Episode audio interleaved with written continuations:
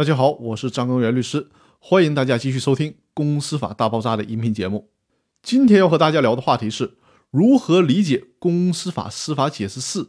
第一条中的“等”字。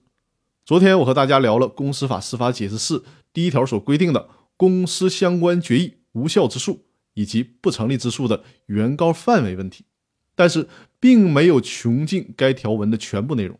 我们还需要再仔细看看这条司法解释当中是怎么说的。原文里有这样的字样：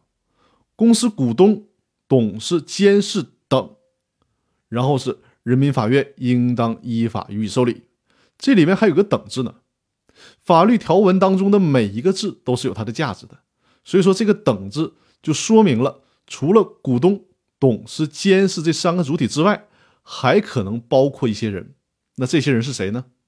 这些人就是与股东会或者是股东大会。董事会决议内容有直接利害关系的其他人，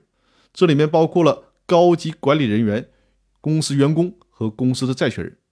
包括高级管理人员的原因是，股东会或者股东大会、董事会决议很可能直接关系到高级管理人员的利益，所以说高级管理人员对这些决议是有直接利害关系的人。那包括公司员工的原因，是因为决议当中很可能会涉及到，比如说竞业限制。保密义务等内容，让员工在公司相关决议作出的时候就有诉权，可以降低员工的救济成本。那包括公司债权人的原因是什么呢？我在之前的公司法大爆炸音频当中跟大家提到过，在目前我们国家的商业实践当中呢，已经出现了基于合同而产生的特定情形下参与决策或者是限制公司行为的情况。比如说，A 公司欠小明一百万。小明可以与 A 公司以及 A 公司的股东约定，在欠小明的这一百万还没有还清之前，公司不得向股东分红。那这种协议和约定当然是有效的。但是如果 A 公司的股东违反了这个约定，在还款之前就通过股东会决议的方式向股东分红，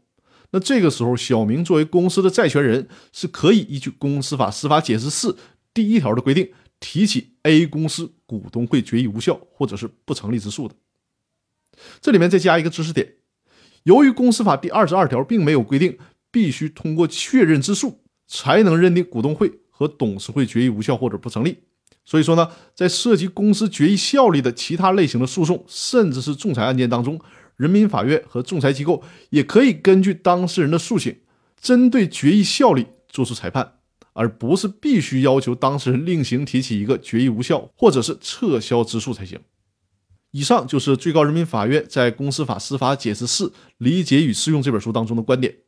按照以上的这些观点，可以大大的减少当事人的诉讼成本，节约诉讼的时间。那好，我们今天的分享就到这里，更多内容我们下期继续。